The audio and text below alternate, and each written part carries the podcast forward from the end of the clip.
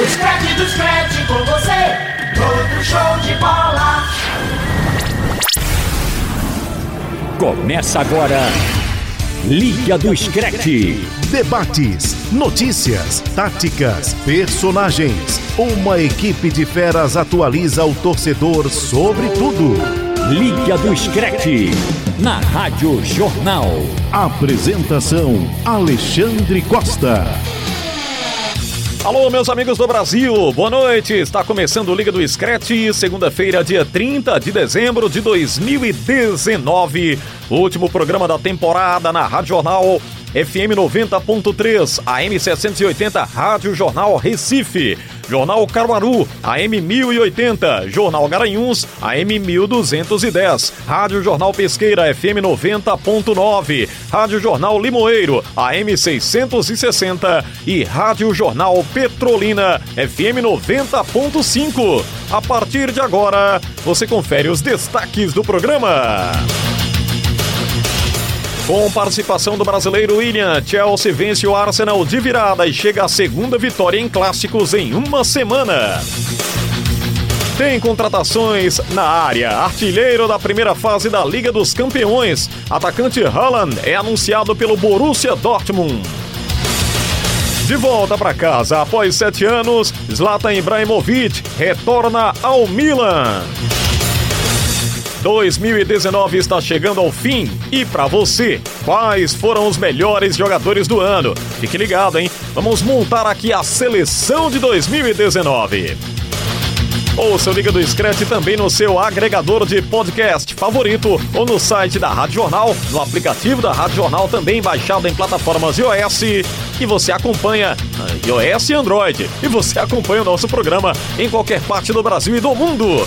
Alexandre Costa. No ar, o Liga do Scratch. She loves you, yeah,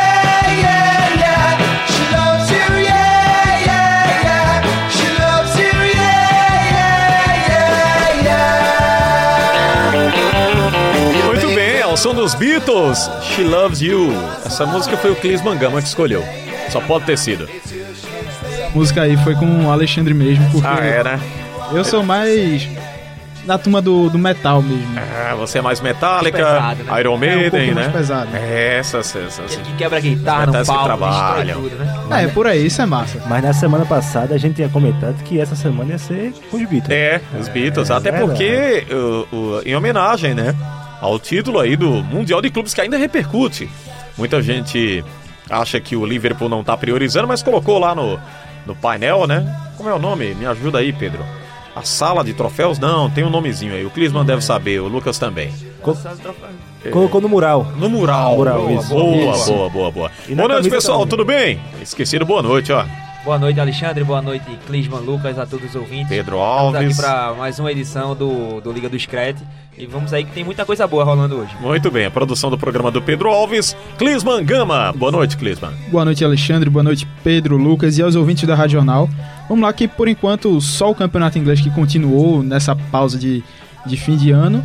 Mas a gente tem um bocado de assunto aqui para falar, principalmente essa seleção da, de 2019 feita por nós aqui, que tá bem interessante, vai gerar um bom Promete debate. debate. Promete, Uma promete. discussãozinha boa. Lucas Holanda, torcedor da Inglaterra. Boa noite, Lucas. Boa noite, Xande. Boa noite, companheiros. Um abraço pra vocês, um abraço para o ouvinte da Rádio Jornal. Feito o Clisman falou, a bola na Inglaterra, a turma não para não, meu amigo. Dia 1 também, nove jogos.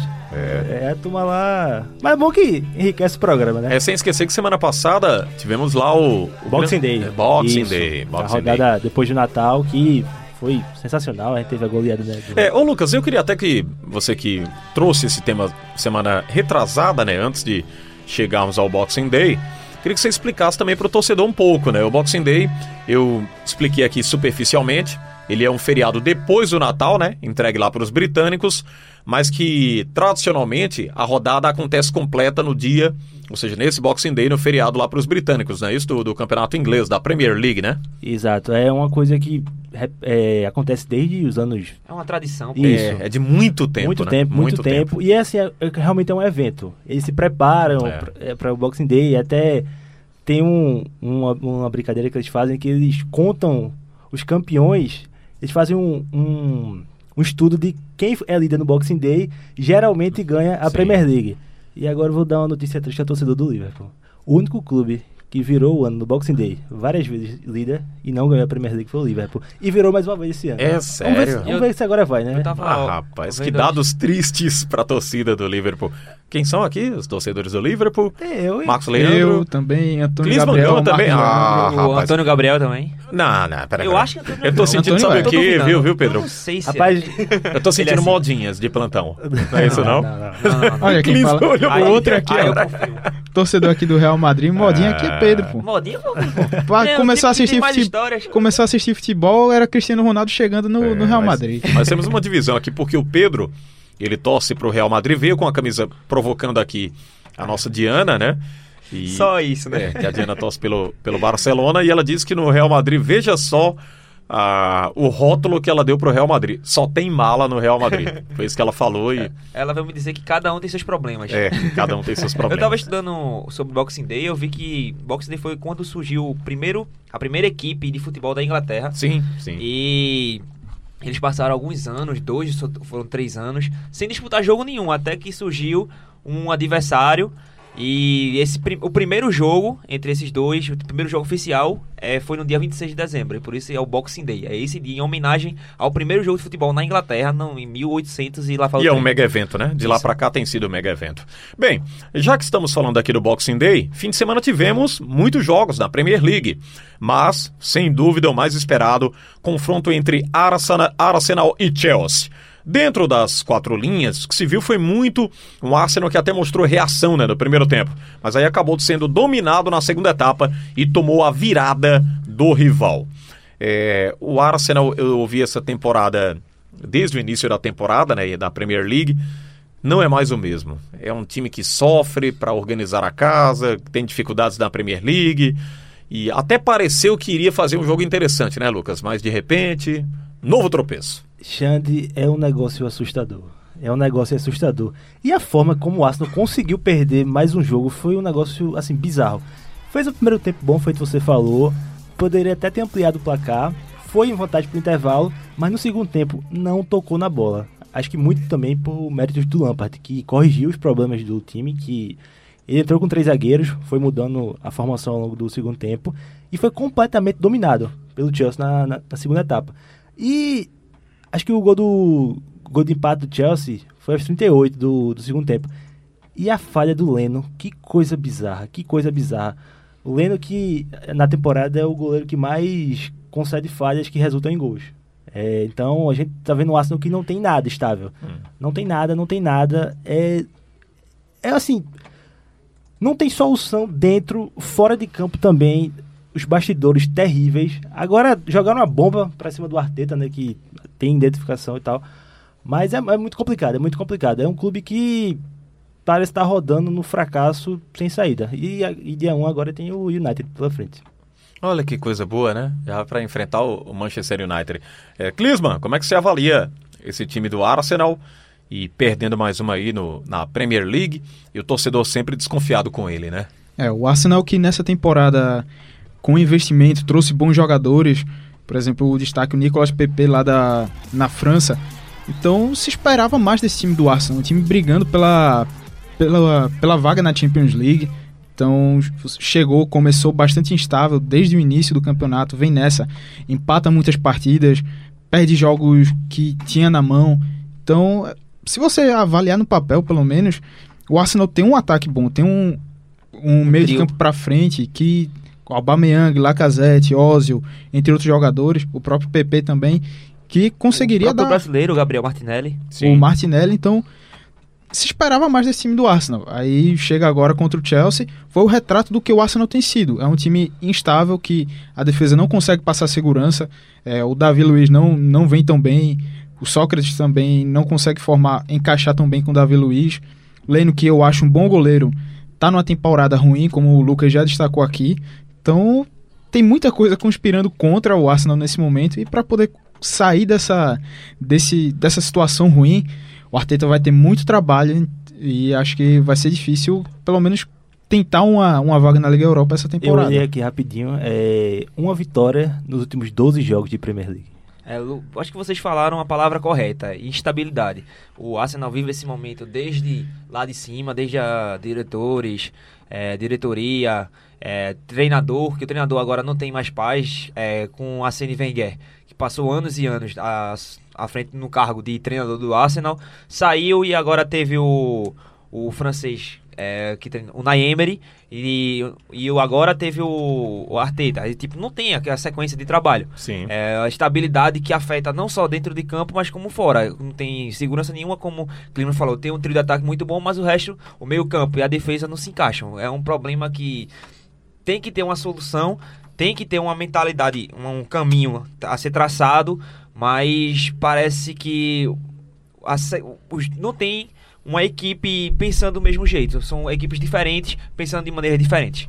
Bem, eu tô vendo aqui as últimas do futebol inglês e traz que o meio-campista Paul Pogba deve voltar contra o Arsenal. Olha que perspectiva. Olha aí, amigo. Então, o, o que é que o Aston foi arrumar nessas últimas rodadas, né? E, e agora, indo pro lado azul de Londres, né? é, que partida fez o Chelsea no segundo tempo, viu? É, o Chelsea... Essa, essa semana é, define o Chelsea na temporada, né? Ganhou do Tottenham no último domingo, aí no Boxing Day recebeu o Southampton, perdeu pro Southampton em casa, deixou todo mundo furioso, até os movimentos de Lampard out é, começaram a surgir, minimamente, claro. E aí foi no, no Emirates Stadium e ganhou do Arsenal. Então, eu acho que o torcedor do Chelsea tem que ter calma. É difícil, claro, é irritante perder três jogos seguidos em casa, ainda mais para adversários que estão bem abaixo na tabela. Mas é, é um trabalho que não, não é da noite pro dia, é um trabalho que tá- é bem acima do esperado, a gente vem comentando semana após semana, que é Lampard conseguiu dar a boa parte dos jovens um nível de protagonismo muito grande, feito o Abraham, o Mount, enfim. E que tá no caminho certo, velho, tá no caminho certo. Agora, nessa janela de Inverno. de inverno pode contratar, especulam o, o Sancho do Borussia Dortmund, que seria pô, espetacular, mas eu acho que precisa também de um zagueiro, urgente, urgente, urgente. É, o Arsenal tem o Zuma, o Christensen, o Tomori, que são... Arsenal, Chelsea. É, o Chelsea, perdão. Que são zagueiros ok, mas assim, nada precisa de um zagueiro a nível do clube. um nível um, mais estrela assim. É, pois é. Realmente, é, o torcedor do, do Chelsea realmente cobra muito Lampard, mas tem que entender que o, a fase, o momento do Chelsea é outro. É um momento que estão se apostando em jogadores da base por, por conta da, da punição da FIFA. É, tem de jogadores, o lado positivo, tem muitos jogadores se destacando que podem render frutos ao, ao próprio Chelsea futuramente, como você falou, é, Lucas, o Abraham, o Mason Mount, enfim, tem muitos jogadores aparecendo. Faz uma campanha muito boa, no meu modo de ver, uma campanha até certo ponto surpreendente. É, com Hazard, que é o melhor jogador da, da década do Chelsea pra mim. É, não da década, porque tem, teve o Lampard também, mas um dos maiores destaques na década pra mim, que é o Hazard, e teve campanhas até certo ponto parecida. E no, você olhar hoje, não tem aquele jogador que, que se destaque ao mesmo nível que o Hazard se destacou. A gente vê o William jogando muito bem. É, Pra mim, até certo ponto, surpreendente pela idade, pelo o momento que o Chelsea tá vivendo. E tem que entender que a linha pensamento é esse. Você tem que brigar, tá brigando pela Champions League, é uma coisa muito positiva para esse jovem time do Chelsea. Olha, e se falam em demissões aqui no Brasil, né? Reclamam muito aí, os treinadores têm falado de instabilidade. Outro técnico da Premier League é demitido. Em três meses, seis técnicos de equipes inglesas foram dispensados. E só para complementar, o Pellegrini teve apenas 37,5% de aproveitamento no West Ham. Ele que perdeu para o Leicester City no domingo e não é mais o técnico do clube. O chileno, que assumiu a equipe em maio de 2018, somou 29 derrotas, 64 partidas eh, e foi apenas uma vitória no- nas últimas cinco partidas contra o Southampton, placar de 1 a 0. Eh, foi surpresa para vocês a demissão do Pellegrini? Tardia. É, concordo com, com o que o Lucas falou, porque o Pellegrini não estava conseguindo extrair do, desse time do West Ham, que investiu pesado para trazer jogadores nessa, nessa janela de verão que teve. Então chegou, tá com a campanha abaixo do esperado, com um time que, com um ataque inofensivo, pelo menos nesse jogo contra o Leicester que eu pude acompanhar, é, o Leicester dominou, apesar de ter sido 2 a 1 mas o Leicester podia ter feito mais, estava com o jogo, o controle da partida E na mão. pênalti. É, então deixou muito a desejar. Também tem uma defesa que, pelo menos, não, não tem me agradado.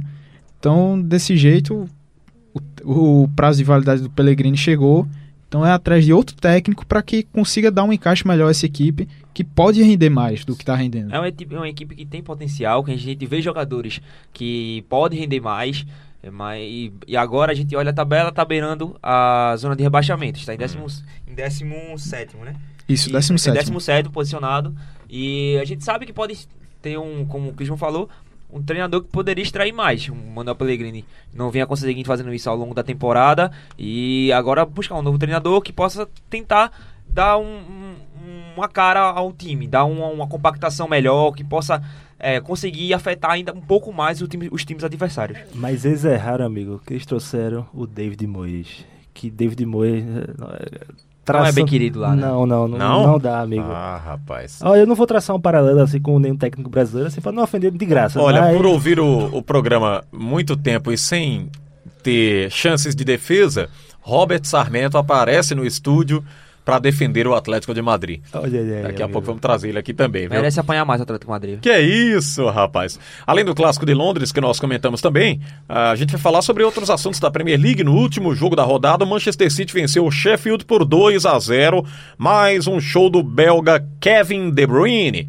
Outro que mais uma vez venceu foi o líder Liverpool, derrotou o Wolverhampton placar de 1 a 0. Manchester United, Leicester e Everton também venceram na rodada. Falamos aqui do resultado, que inclusive este é, do, do Leicester, né? É, do Manchester United também. Os jogos do, da Premier League e da queda também do, do Pellegrini, do lado do West Ham. Bem, é, a pergunta para vocês é a seguinte, para a gente fechar aqui esse assunto de momento ah, no campeonato inglês. O Kevin De Bruyne vai se candidatar a melhor do mundo, na opinião de vocês? Pelo menos o que ele fez até agora, o que ele produziu até agora na temporada? Ou não vai contar para o próximo ano? É, a gente eu ia até trazer esse assunto no melhores do, do ano. Vou dar um falar um pouquinho aqui. De Bruyne para mim tá fazendo uma temporada espetacular. O 2019 2.2 de De Bruyne é espetacular, um jogador fora de série.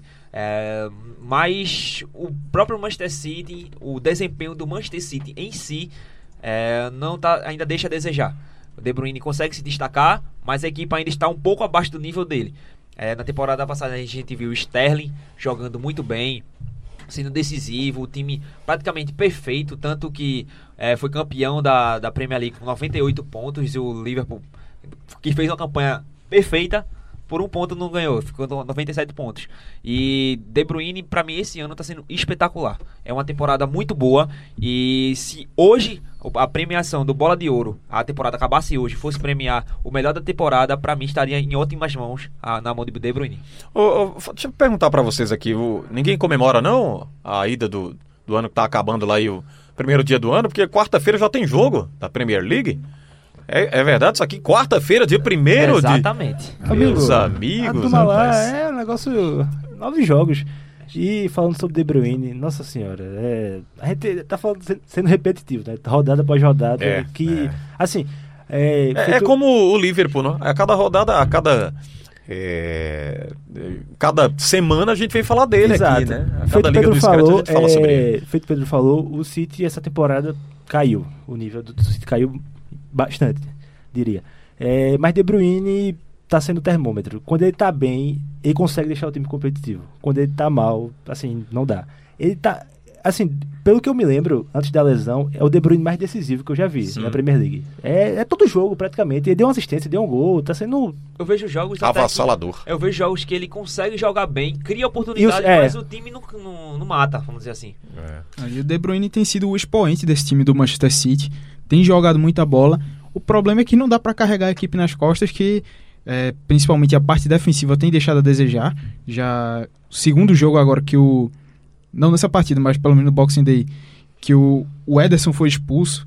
Então troca pro Bravo, toma aquela virada do É. Wolverhampton, que Complicado. deixou, deixou uma, uma cicatriz no time. Esse jogo contra o Sheffield venceu, mas já não achei uma atuação tão boa do, do City como um grupo no geral. Foi mais parte do De Bruyne. Sim. A gente Então- sabe que pode render mais por ser um Guardiola com a equipe dos Manchester City que tem. A gente sabe que pode render mais, mas o De Bruyne consegue ser esse, ser esse diferencial da equipe. É, tem mantido o sarrafo lá em cima. O problema é que o pessoal não tem acompanhado. Exatamente. Os diversos problemas, como lesões também, falta de sequência, mas não tá rolando. Altamente na zaga é o perigo, meu amigo. Robert Sarmento tá aqui com a gente também. Tudo bem, Robert? Boa noite. Tudo bom? Boa noite, Alexandre Costa, os amigos que estão aqui na mesa do Liga do Scratch. Para quem tá ligado na Rádio Jornal, eu quero só endossar essa situação do Manchester City, Sim. que o sistema defensivo de fato é falha. Agora tem um detalhe.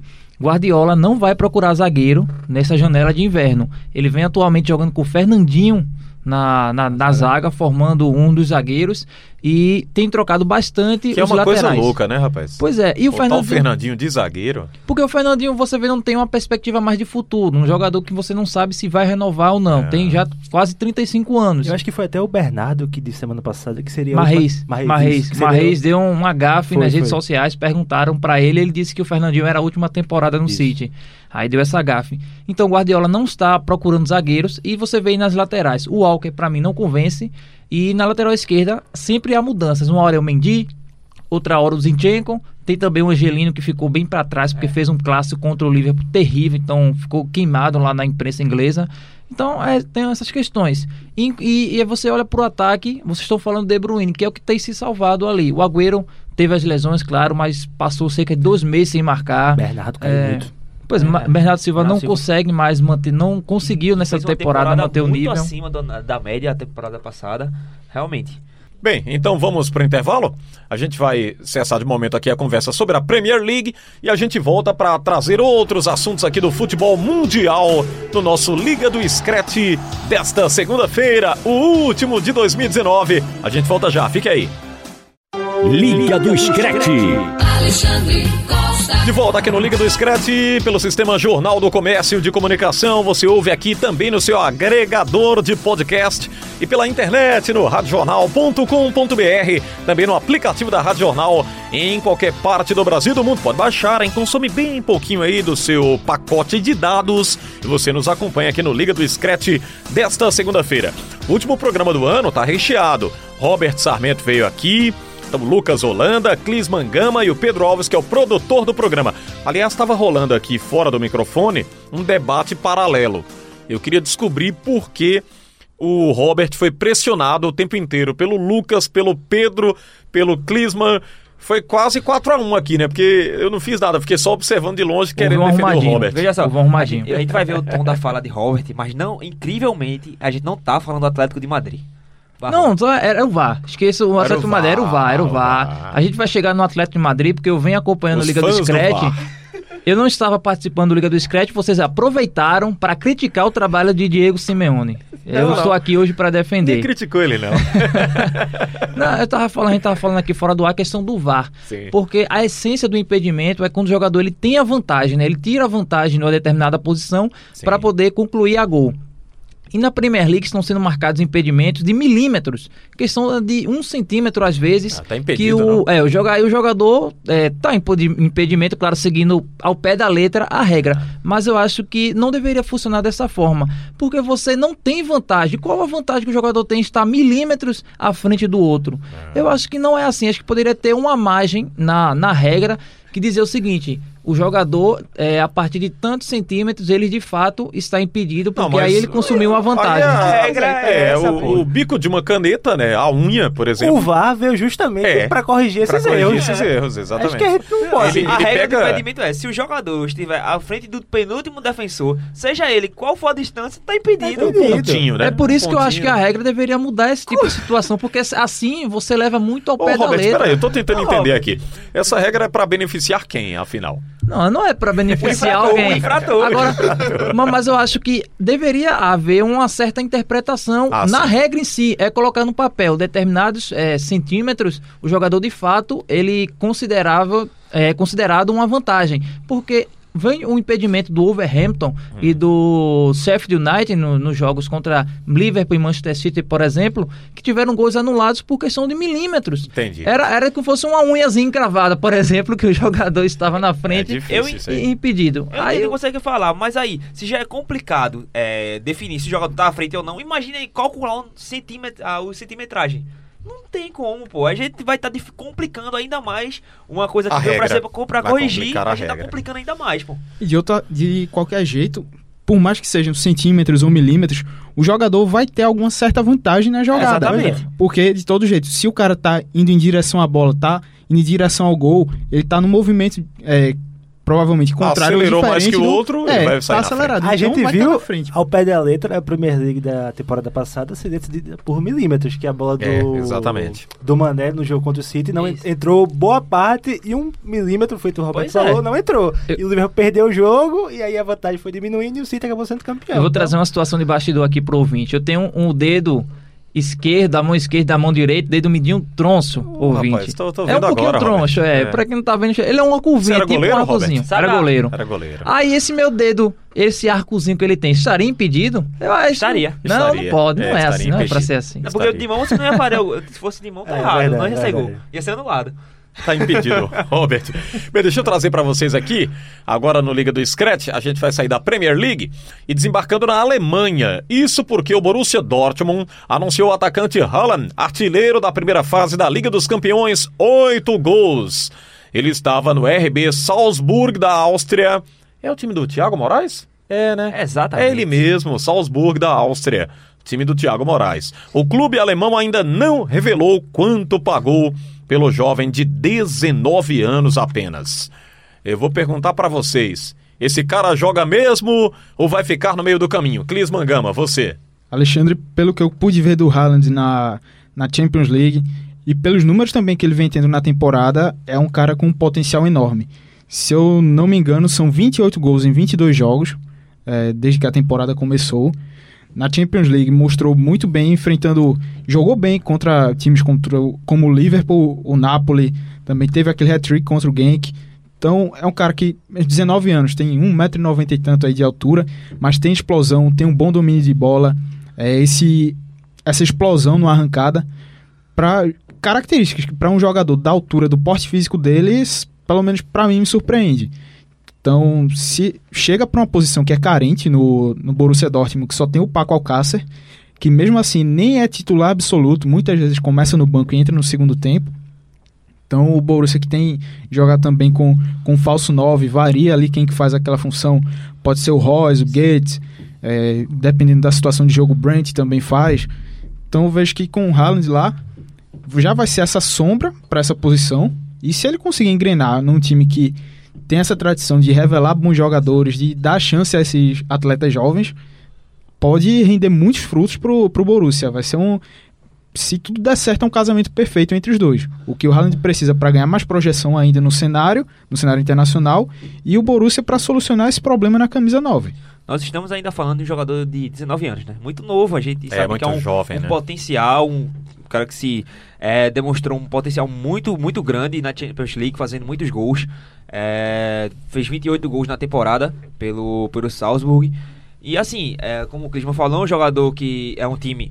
O Borussia é um time que, que tem tradição em revelar. É, a gente vê o Lewandowski, o próprio Gutze, é, em uma época que ele, se destaca, ele era um dos destaques da equipe. Jovens jogadores que vinham aparecendo. E tá, vai estar numa casa que é, vamos dizer assim, agregadora, que pode abraçar o jogador.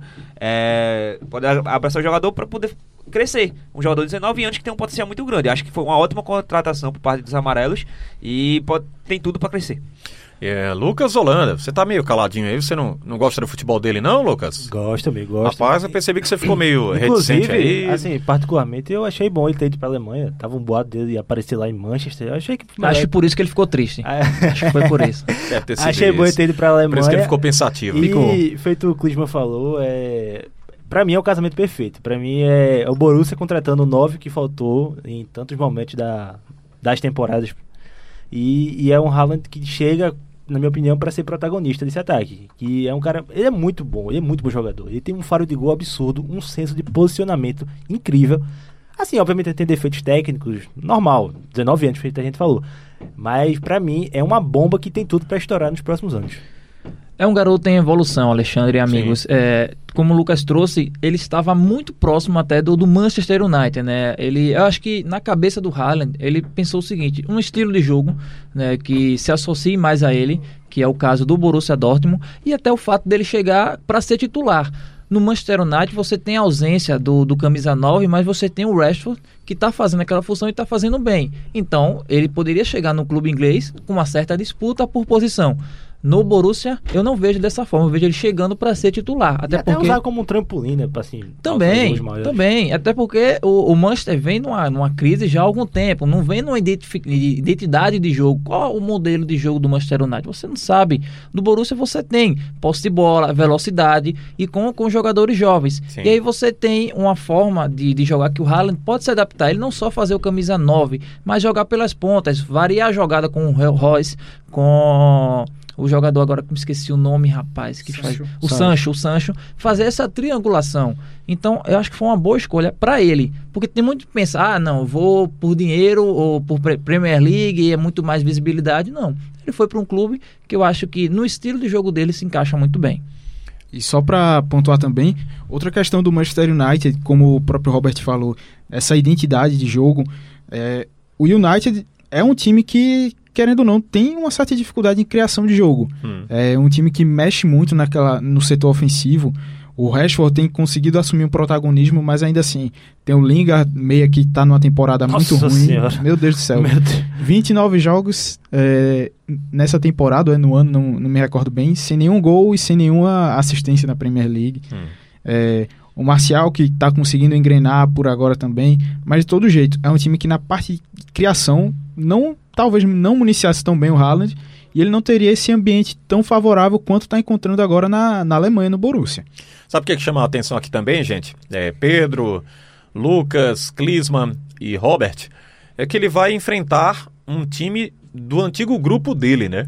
Que ele vai pegar o RB Leipzig, que hoje é o líder do campeonato alemão, e ele hoje está na quarta colocação, o Borussia Dortmund.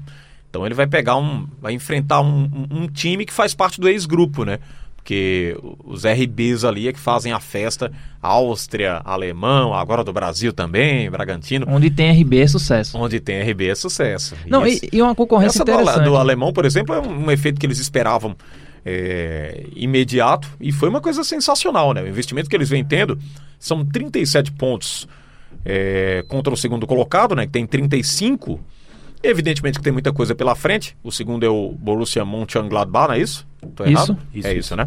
Então, ele está na segunda posição. São dois pontos apenas de distância, mas o crédito para a primeira posição do do RB Leipzig. Não, né? e, e o detalhe ainda sobre o Haaland é que se ele gosta de fato de uma concorrência, ele tem nomes de peso. O Lewandowski, que é o jogador que mais Sim. fez gol em, gols em 2019, na frente do Messi, à frente do Cristiano Ronaldo, e agora tem o Timo Werner, que já vinha sendo uma promessa há alguns anos, chegou até a disputar a Copa do Mundo com a seleção, não conseguiu render bem, acho que sentiu um peso um pouco da camisa da seleção alemã, mas no RB Leipzig, essa temporada ele deslanchou de vez. Ele é um monstro. Então estão fazendo muitos gols e é uma boa concorrência ali pro Haaland para ele subir de nível. E o pessoal até especulava que, assim, o, que o time Werner, o contrato dele acaba no meio do ano de 2020, né? Né, existe a possibilidade dele. Há rumores dele ir pro Atlético de Madrid, por Isso, exemplo. isso. Então, então Era assim, boa, viu, acontece amigo? muito. Era Ah, eu adoraria. É. Eu adoraria. Bem, deixa eu trazer agora um assunto aqui para vocês. O mercado da bola bastante movimentado nesta reta final de 2019. Na sexta-feira passada, o Milan anunciou o retorno do ídolo Ibrahimovic. O Zlatan Ibrahimovic está com 38 anos.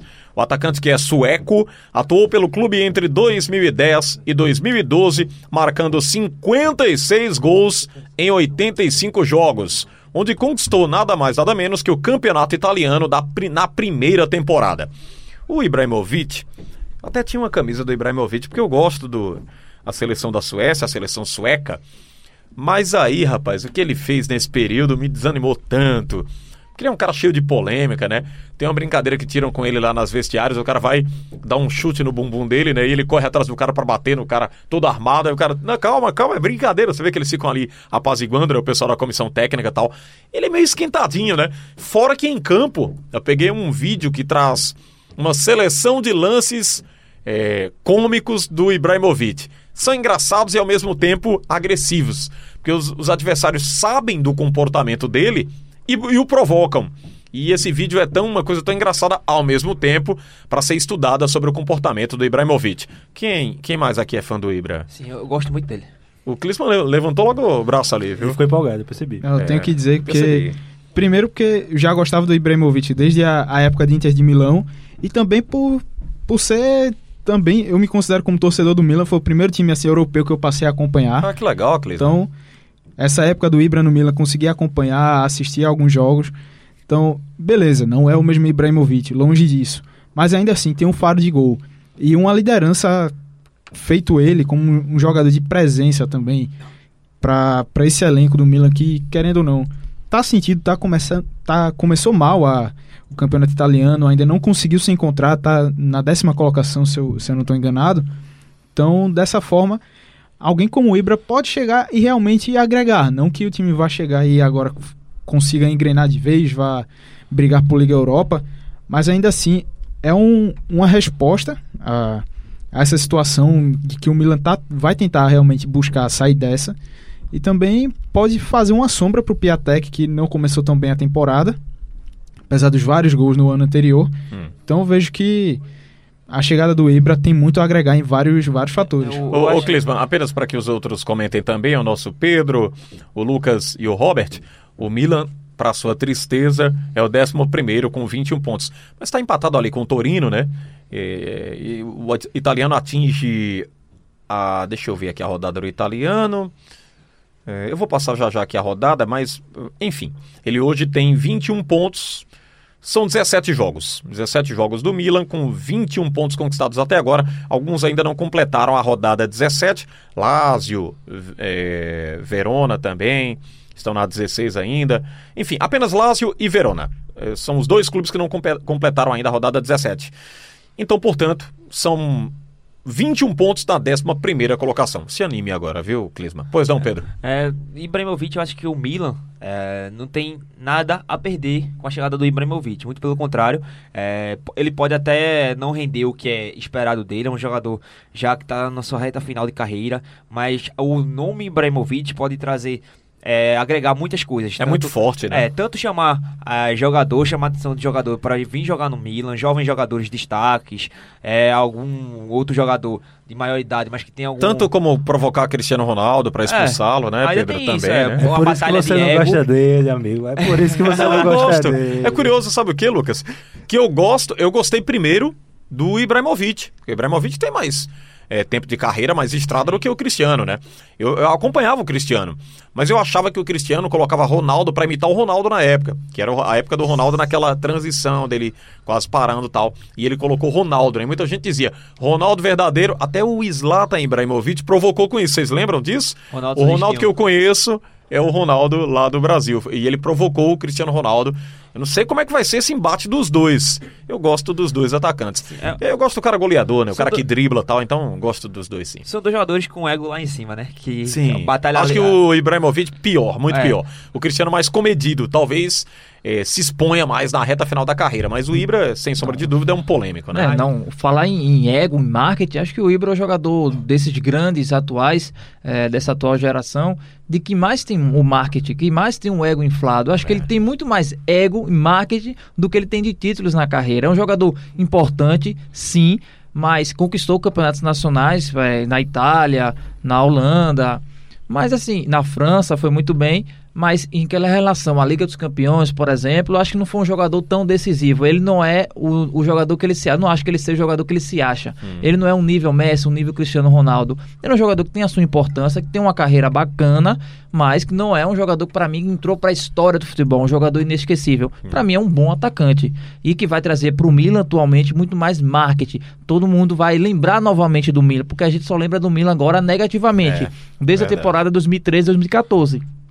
E agora a gente vai dizer, olha, o Milan tá ali. Será que o Milan tá recomeçando? De volta com Mas é, eu acho que assim, o Ibra, apesar de ser o Ibra, é, tem tudo. Pra mim, eu acredito que não seja nada demais. Tipo, a chegada dele agora aos 38 anos de idade é, tem mais nome do que peso no futebol. Eu acredito que não vai ser um diferencial tão grande. Eu acho que o maior diferencial dele é o extracampo, o nome que ele traz pra poder atrair tanto pat- patrocinadores quanto outros jogadores para jogar no Milan.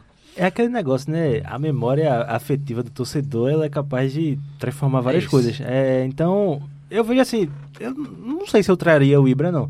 Mas eu entendo totalmente essa questão do, da idolatria, da referência técnica, assim, é dentro e fora do- dos campos.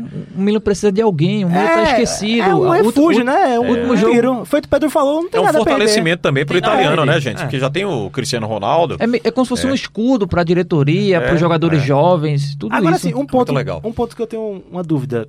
Eu não sei como é que ele tá motivado pra jogar. Tenho, tenho essa dúvida. No United é assim. No United foi o último clube europeu que ele jogou.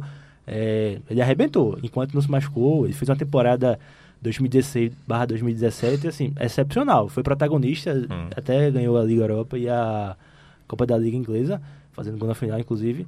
Mas eu tenho dúvida do hoje. Eu não, não- não sei se ele tá tão motivado. Mas, enfim, feito Pedro, fal- Pedro falou, acho uma boa, acho uma boa. Mas vamos ver, né? Vocês acham que ele é meio frustrado porque nunca foi o campeão do nunca foi o melhor do mundo, o Ibrahimovic ou não? Ele até falou, né, em outras oportunidades que merecia e tal. Ele é um Fernando Alonso do futebol. Fernando Alonso do futebol. O olha. homem voltou, soltando, tá Rapaz, o bocado em todo Sarmento mundo. tá- tá inspirado Alonso hoje. lá, tá bom. É o último programa do ano, ele Assim, é porque se assim, inspirou ele mesmo. apanhou né? tanto, aí que agora quer É, bater todo exatamente. Sobrou Apanhou pro que- pra Alonso, Sobrou pra, pra todo mundo. pra ir. Daqui pra... a pouco ele vem com o discurso do Antônio Gabriel, o Chelsea é pequeno, pequeno. né, o Arsenal não presta, mundo. são Mas o clubes... Atlético de Madrid é gigante. Ou- mas só pra dizer também sobre o Ibra, é, não, tem essa questão da Griezmann. motivação, mas ainda assim, pelo Milan ser um clube do qual ele é identificado, tem a idolatria lá, e ainda assim, ele vem de temporadas com, com uma boa regularidade de gols. Lógico, a MLS é, é um campeonato com um nível bem abaixo do italiano, mas ainda assim, ele nessa última temporada, em 2019, 31 jogos, 31 gols. Ou seja, vem Rapaz, mantendo uma média alta de é. gols. É, lá, nos Estados Unidos é. Altíssima, É, tanto que na despedida dele disse que é, deixava o Los Angeles Galaxy e o pessoal lá de Los Angeles poderia voltar a É, o assistir beisebol falou uma agora. coisa aqui, pé. Mas nos Estados Unidos, eh, a Major League Soccer é, é facinha? facinha, Não, facinha? não, eu gosto assistir, amigo. Eu Ah, gosto. sim, eu sim. gosto. Mas assim. Gilberto foi bem lá, Lucas? Gilberto. Meteu um bem. de foto pro sinal, até hoje é bem famoso. Aquele vídeo que o, o- alguém pede a bola e ele vai lá dar o Default. chutão. O Isso. Default pede É, a o bola. No Toronto. Aquilo é lá, né? É, é lá no, no futebol norte-americano, né? Isso. Ele pede a bola pra bater. a- Aqui é sensacional. Eu fico vendo aquele vídeo, às vezes assim, pra motivação pessoal e serve, né? É, Como motivação pra você, pro seu dia a dia. É sensacional. O cara vai lá, briga com ele, xinga, pede a bola, ele diz: Não, quem vai bater a falta sou eu. Dá um tiro seco, o goleiro não vê nem a bola, entra no gol, depois o cara vai lá, abraça ele e diz: Meu Deus, que besteira eu fiz. é sensacional, né? Porque é, é, serve como você acreditar em si próprio, né? É, o Gilberto é. acreditou nele, vai lá, dá o tiro, faz um Bateu no, golaço. fe- no peito e fez. Sensacional. Confiança. Bem, confiança, exatamente. Vamos pro intervalo? A gente volta já já trazendo aqui a seleção do ano. Os amigos já têm aqui os papéis, todos preenchidos. Eu fiquei devendo. Eu volto já aqui no Liga do Scratch na Rádio Jornal. Liga do Screte. Alexandre Costa. De volta aqui no Liga do Scratch pela Rádio Jornal, você ouvindo nesta segunda-feira, recebendo feras aqui do futebol internacional com Scratch de Ouro. Pedro Alves, nosso produtor do programa, Robert Sarmento veio excepcionalmente defender o Atlético de Madrid, se defender de todas as acusações da temporada. Clisman Gama, trazendo também a sua idolatria pelo nosso Ibrahimovic. E o Lucas Holanda, que torce pela seleção inglesa, seleção da Inglaterra. e não pela Holanda. Tô brincando, viu, gente? É só pra descontrair aqui no último programa do. Ah, aproveitando o clima pra dizer que eu gostei muito da sua vinheta, viu? Gostou? Eu gostei. Então, é bacana. Vou pedir, vou cobrar Thiago Moraes pra fazer a minha. Ah, que legal. Vamos lá, Robert Sarmento. É, olha aí, pronto, já Ah, foi. tá no ritmo. Olha, deixa eu trazer aqui uma notícia que vai animar o nosso Robert Sarmento. É, essa notícia, rapaz, ela é de ontem, né? Mas, de certa forma, o, o nosso Robert ficou empolgado quando viu.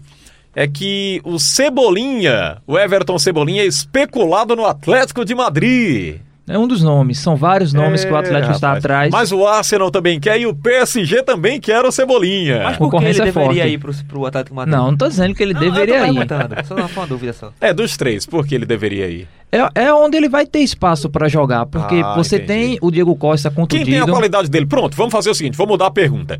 Quem é que tem a qualidade do Everton Cebolinha no Atlético de Madrid hoje? Robert Sarmento. Não, acho que ninguém. É um Ninguém? jogador que conseguiu um patamar muito alto em 2019, principalmente jogando a Copa América. Nosso e amigo aí, Lemar flopou bonito. não, não, assim, não quero nem falar nesse nome que eu já tenho um aperreio. É, mas assim, o Everton se encaixaria muito bem no estilo de jogo do Simeone, porque ele poderia fazer um segundo atacante, como o Griezmann fazia até a temporada passada, Sim. ou jogando um pouco mais aberto, como o Correia faz nessa temporada, ou às vezes o próprio João Félix. E ele não teria aquela obrigatoriedade tanta de voltar para marcar, porque tem uma segunda linha atrás, que são o Thomas Partey, muitas vezes o Cook, até mesmo o Saul, que recompõe esse espaço. Então o Everton Cebolinha ficaria livre para poder jogar um pouco mais de forma ofensiva. E acho que seria um bom nome, porque você tem o Diego Costa contundido, o Morata que eu não confio, e aí o Atlético está atrás de um atacante, seja o Everton, tem o Cavani que pode chegar ou nessa temporada ou na Cavani, próxima. Cavani. Tem, são várias, tem o próprio Paco Alcácer com a chegada do Haaland, pode também sair do Borussia Dortmund, então são vários, várias- opções. Mas aí o Everton, cabe a ele decidir. Se ele quiser ir pro PSG, acho que ele não vai ter espaço. No Arsenal, o Arsenal vem cá pegando, a não ser que ele pense no futuro com o Arteta lá, no estilo de eu, jogo. Apesar de tudo, assim, eu concordo com o Robert. Eu acho que é o melhor lugar desses três para ir é o, é o Atlético de Madrid, porque é uma La Liga, é uma competição que tem uma, uma imagem muito boa, que tem uma boa visibilidade. E o Atlético de Madrid é uma equipe que está se reformulando e ainda tem muitos espaços ainda para ser preenchidos. O Everton, o Everton Cebolinha é um jogador que tem um potencial muito grande, ele pode ter a liberdade de ele jogar, porque é um, é um jogador técnico, é um jogador que pode se adaptar à liga, à La Liga. O campeonato francês eu acho que é uma liga muito abaixo para ele. E a, e a Premier League é uma liga que eu acredito que seja muito intensa. Eu acho que não pode ser que ele se desenvolva, desenvolva muito bem. E a La Liga acaba abrindo esse espaço para ele poder evoluir. Eu acredito que o Atlético de Madrid é o melhor lugar para ele poder crescer o futebol dele. Muito bem, Lucas. Quer falar sobre isso? Eu, eu concordo em- em partes. Eu não sei se o estilo de jogo do Atlético favorece o Cebolinha. Eu tenho minhas dúvidas. Assim, nada contra, Roberto, mas eu sendo ele, eu, eu iria pro Arsenal. É? Eu iria pro Mas rapaz, o. o- o- Mas é porque o Alisson vive. O Alisson, O o, Lucas o quer Arsenal mudar o caminho um, do- do- um momento do Everton, tão conturbado que eu acho que seria muito prejudicial para Não, a lógico, própria lógico. evolução dele. Eu E acho que ele além teria mais concorrência. E como a gente falou É, mais verdade. cedo, tem uma, uma- um trio de ataque muito bom. Lacazette, o Aubameyang, o PP e até o Gabriel Martinelli. Eu E acho que, que... e que fazem as mesmas funções. Funções. É, Sim, sim. exatamente. O Everton até sondou ele, né? O, Sim. o Everton sondou o Everton. Cebolinha. Isso. Na, há uns meses atrás, mas acabou não rolando. Mas enfim, eu acho que no Arsenal cairia bem. Bem, então vamos aguardar para onde vai o Everton Cebolinha. Não pode fazer é, como a situação do Luan, né? Luan recebeu proposta, não foi embora, depois ficou aí solto no tempo, desmotivou. Muitos disseram que ele não conseguiu reencontrar o bom futebol por conta é, de não ter ido, não ter deixado o Grêmio naquele momento que foi muito sondado, muito especulado.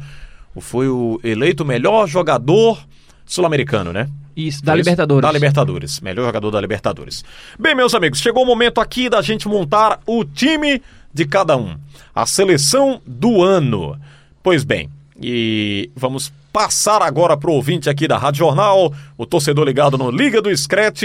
Deixa eu começar aqui pelo Clisman. Clisman, qual foi a sua seleção do ano? Pois não, Clisman. Vamos lá. Principalmente na defesa, eu acredito que vai ser um- uma unanimidade entre a gente aqui Rapidinho, da mesa. Clisman, rapidinho. A gente vai por posição ou vai cada um falar a Vamos sua? por posição? Acho que melhor posição. Pronto, cada um por vamos, posição. Vamos por posição. Vamos lá. Vamos lá. No gol, coloquei o Alisson. É, eu fui de Alisson. Eu tô aqui também, só pra, pra esclarecer pros ouvintes, eu tô com a votação do o Marcos Leandro, o Frank, e com o de Antônio Gabriel. Ah, que legal, eu que legal. Nós três votamos no Alisson. Alisson. Eu, o Frank e o, o- e o, o Antônio Gabriel. Eu fui de Alisson também. É, eu, eu não sei, posso ir na contramão aqui ou não? Pode, pode, que eu vou na Eu contramão. não acho o Alisson o melhor goleiro do mundo hoje, não, mas eu voto nele. Acho que ele tá na seleção do ano. Ele fez uma ótima temporada, Exato, exatamente. um- foi importante pro Liverpool sim. Incontestável nas últimas participações e conquistas do Liverpool, mas dizer hoje que ele é o melhor do mundo. Eu acho que como nível técnico, pra mim o Oblak tá acima, por exemplo. O Ter Stegen também tá sim, acima. Sim, o Ter Stegen, da- por do exemplo. Alisson. Um grande, grande exemplo.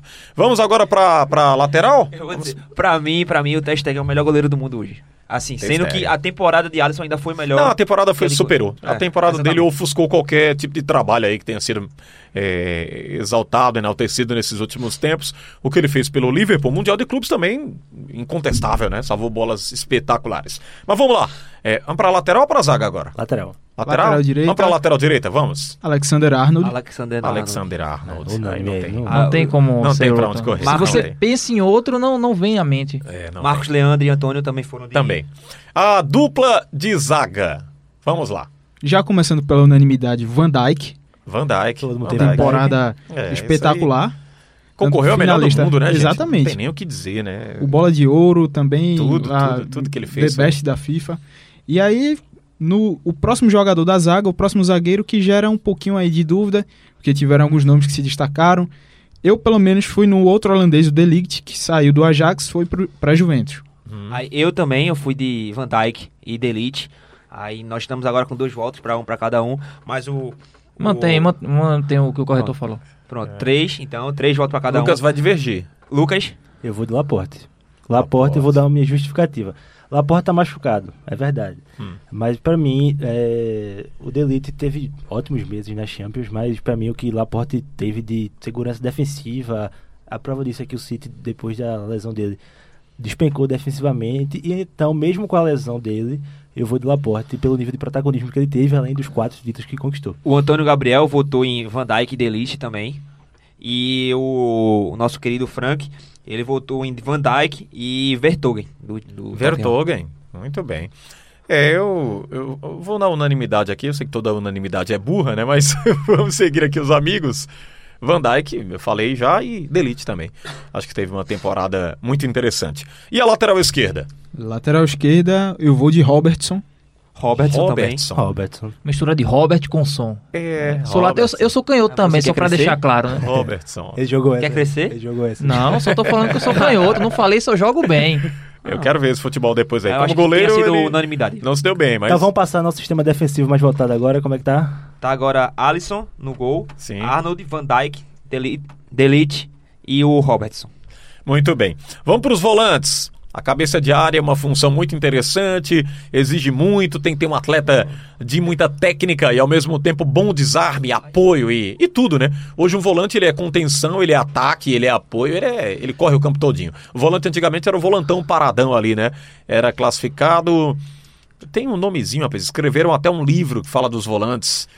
É, esqueci agora, mas depois eu vou recordar e vou trazer aqui para o programa. Que pra- bom que isso mudou, Xande. Que os volantes É, hoje são que bom, que bom, sensacional, na- né? na Os volantes são do jogo. pensantes hoje, né? Exatamente. Lembrei. Brucutus Isso, eram verdade. classificados como Brucutus daquela Era dos anos 80. obrigatório, né? Todo mundo É, tem um. é, um tem aquela volante. pancadaria. Que faz o trabalho desarme. sujo. Sim, como uh, aqueles volantes do futebol gaúcho, né? Vocês lembram que nós tivemos Sim. Como Simeone. volantes, eh, Simeone foi assim? Sim. Ah, um É. verdadeiro futebol sujo. É uma chuva de tabocada aqui. Vamos para os volantes. Quem que vocês votaram aí? é, Alexandre- Foi, foi bom você trazer todos esses argumentos de, de volante hoje tem que saber criar, saber marcar. Cabeça saber jogar. pensante, né? Exatamente, porque pra mim todas essas funções se encaixam no Kanté. Eu não Kanté. consigo ver um volante atualmente melhor no futebol mundial do que o Kanté. Ale- É um Alexandre- jogador que cobre todas essas funções. Alexandre, bom. para o meio de campo, assim, é, o meu meio de campo, vamos supor assim, pode jogar junto, acredito. Mas assim, eu não vou botar primeiro volante, segundo volante, porque eu acredito que os jogadores podem variar nessa posição. O meu primeiro meio campista é o Fabinho. Eu coloquei como Fabinho. Fabinho. Assino. Fabinho também. Fabinho? Clisman? Então, no meu meio de campo, coloquei o, o De Jong, da... teve aquela boa campanha no, no Ajax, um dos destaques. E aí veio o. Agora pro Barcelona, que também vem jogando bem. Não no mesmo nível, mas tem conseguido manter um alto padrão. Mas assim, eu coloquei o De Jong, vou adiantar meu segundo voto. Eu coloquei o De Jong também, mas tipo, já tá entre o trio. Meu- vou logo citar meu trio aqui, meio campo pra poder matar logo. Vamos lá. Meu meio de campo foi o Fabinho, o De Jong e o Ziyech, do Ajax. Ziek. É, Lucas. Meu meio campo foi Fabinho, De Bruyne e Bernardo Silva. De Bruyne. De Bruyne. Esse Com- aí é E incontestável. aí, completando meu meio de campo, além do De Jong, tem o De Bruyne e também o Son. Só. Eu acho que no meu, meu- no meu time ninguém marca não, porque eu pensei só no, no Kanté como volante e deixei o Bernardo Silva... Só ofensivo. ali- é, é um time ofensivo. E deixei o Bernardo Silva no meio de campo, que eu acho que ele fez a, até o terceiro semestre, digamos assim, o terceiro quarto do ano, uma temporada espetacular. Para mim se destacou muito mais na seleção do que o próprio Cristiano Ronaldo. Então eu colocaria o Kanté e o Bernardo Silva. E aí joguei quatro atacantes, que fazem a função ali. Já pode jogar dois como a- dois abertos e dois como, a- como os atacantes de fato. Primeiro e segundo atacante. Bem, como vocês colocaram os três logo, vamos pro ataque, Vamos- né? Não, vamos aqui pro Antônio Gabriel e o Marcos Leandro? Sim, vamos. O vamos, Antônio votação. Gabriel botou no meio de campo o Ziyech, o De Bruyne e Messi. Eu dou Messi. Messi no meio de campo. Messi. E É. o nosso Marcos Leandro foi. É, mas de- o Messi é mais função hoje ataque, Atacante, né? é. É, ele não Mas tá faz mais tudo, né? Ele não é É. mais meia, não. Ele agora tá sendo utilizado no ataque lá o tempo inteiro. Eu acho que ele né? forçou aqui pra poder botar um, um jogador Mas específico, mas, depois eu também arma o jogo, cria É, muito é. bem, faz É, de tudo ali na de frente. tudo, E o, faz Ma- de tudo. o nosso Marcos Leandro colocou o De Jong, o De Bruyne e também o Messi como meio de E o campo. Messi. É, tá bom, de bom número. Vamos pro trio do ataque agora. O futebol europeu adotou esse sistema, né? Fugimos do 4-4-2 há muito tempo. Apesar que essa variação a gente pode trazer aqui em futuros programas, em 2020. Isso é tão confuso, né? Tem time que faz tanta variação, não tem seguido uma regra daqueles três homens no meio, três ali na, dois nas pontas, um centralizado. Tem muita gente que tá fugindo disso aí. Embora o Brasil adotou esse sistema e o Jorge Jesus diz que o, o futebol brasileiro estava meio travado por causa disso. Tinha que correr e colocar o time para jogar. Ele jogou assim, mas com um quarteto, não, sexteto ofensivo, né? Porque eram três volantes bons, dois volantes e um meia, e os três atacantes ali, os dois das pontas, né? Que chamam de beirada, que eu acho o nome até meio ruim, e um, centra, e um centroavante. pontas. Os pontas. O que acontece Os muito aqui no futebol brasileiro é que você impõe o 4-3-3 e você fica daquilo. Você não há variação de jogo durante a partida. E acontece muito isso no futebol europeu. Você entra inicialmente com 4-3-3 e você muda de acordo com a É. situação. Aconteceu e Arsenal e Chelsea né, neste domingo. eh, domingo passou agora que o, Arsenal, o Chelsea venceu por 2 a 1 O Lampard entrou, se não me engano, com 4-3-3. ah, 3x3. 3-4-3 e ele começou perdendo o jogo, viu que não estava rendendo, aos 30 minutos ele já fez a alteração e passou a dominar toda a partida. Muito bem. Vamos falar agora do sistema de ataque para a gente fechar aqui a seleção do ano dos amigos Klisman Gaman, Lucas Holanda. Klisman Gama. Eu falei Gaman. Gaman. Klisman Gama, Lucas Holanda, Robert Sarmento e Pedro Alves. Além da participação do Marcos Leandro, que não está aqui, está de férias lá no Himalaia, e do nosso Antônio Gabriel, que faltou porque foi pro café no centro da cidade. Pois não, Pedro Alves. É, o meu ataque foi Messi, Lewandowski e Sadio Mané. Já o- Rapaz. É, o do. Mas o Messi já foi citado aí. Ah, não, mas Sim, foi é- na, na, é, porque na foi na- anterior. na votação Ah, do- porque Antônio- abriram espaço para colocar ele. Antônio É, e, forçaram, e Frank forçaram, colocaram ele no Foi, meio. forçaram. Cabral nós forçaram. Forçaram ele no meio. É, o de Antônio Gabriel foi, foi Salah, Lewandowski e Cristiano Ronaldo. Cristiano Ronaldo. Já Que o de beleza, o nosso. Marcos Leandro. Eu tenho que bater palmas aí pra essa Forçar turma. foi colocar Cristiano Ronaldo e não que Messi. isso, Robert? Que isso? Tapas a rapaz? vera. Enfim, e o do nosso Marcos Leandro foi Mané, Lewandowski e Salah. Mané, Lewandowski e Salah.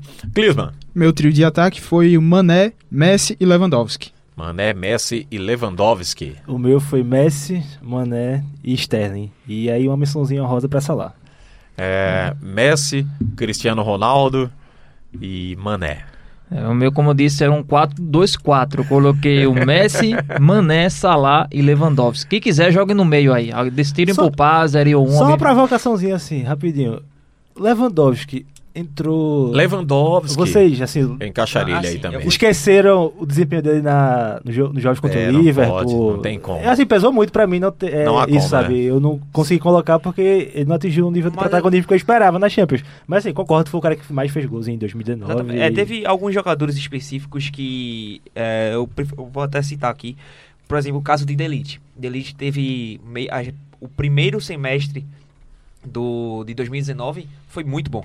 A gente, tanto que depois foi era um dos jogadores mais procurados no mercado e eu acredito que o potencial que ele atingiu foi muito alto. No segundo semestre ele caiu, mas aí eu não vejo nenhum zagueiro tendo um destaque muito grande para poder tirar ele de uma possível seleção, porque nenhum atingiu o nível que ele atingiu no primeiro semestre.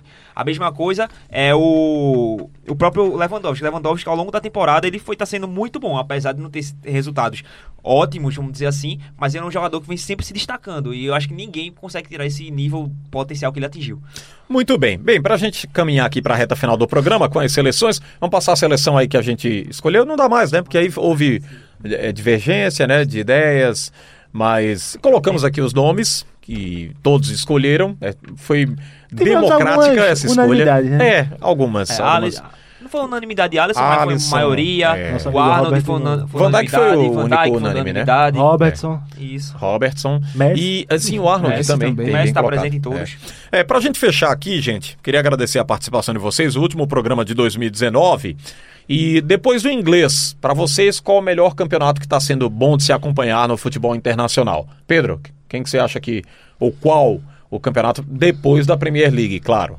Eu gosto muito do, do potencial que está chegando, assim, que atingiu a Liga Espanhola. A Espanhola, ao longo do- do- dos últimos anos, ela vem crescendo de patamar, apesar do Real Madrid e Barcelona ainda continuarem lá em cima no topo, mas as equipes Muita gente intermediárias reclama estão disso, né, que é a mesma coisa É, todo ano. As equipes intermediárias estão crescendo muito, tanto que Sevilha ganhou várias competições da Liga Europa, que é a segundo patamar Hum. da competição europeia, ganhou várias seguidas. A gente vê o Valência disputando bons, é, tendo bons, boas competições. Enfim, eu acho que o nível da La Liga cresceu. Tanto que nessa temporada o Real Madrid e o Barcelona estão é, tropeçando bastante. Eu acho que não é só um sinal que os dois caíram um pouco, mas também porque as equipes intermediárias subiram um pouco de patamar. Eu acho que hoje quem ocupa essa segundo, o é a segunda colocada das melhores ligas, pra mim é hoje a Liga Espanhola. Eu tenho uma discordância em relação a Pedro, a Pedro em relação à evolução, porque para mim quem evoluiu foi a Premier League. A Premier League que cres- que cresceu, a La Liga sempre teve um patamar muito alto. Agora, Real Madrid e Barcelona disparadamente por conta da questão financeira. São potências mundiais e pegam mais de 50% do lucro de toda a competição. Então, eles vão ter uma disparidade.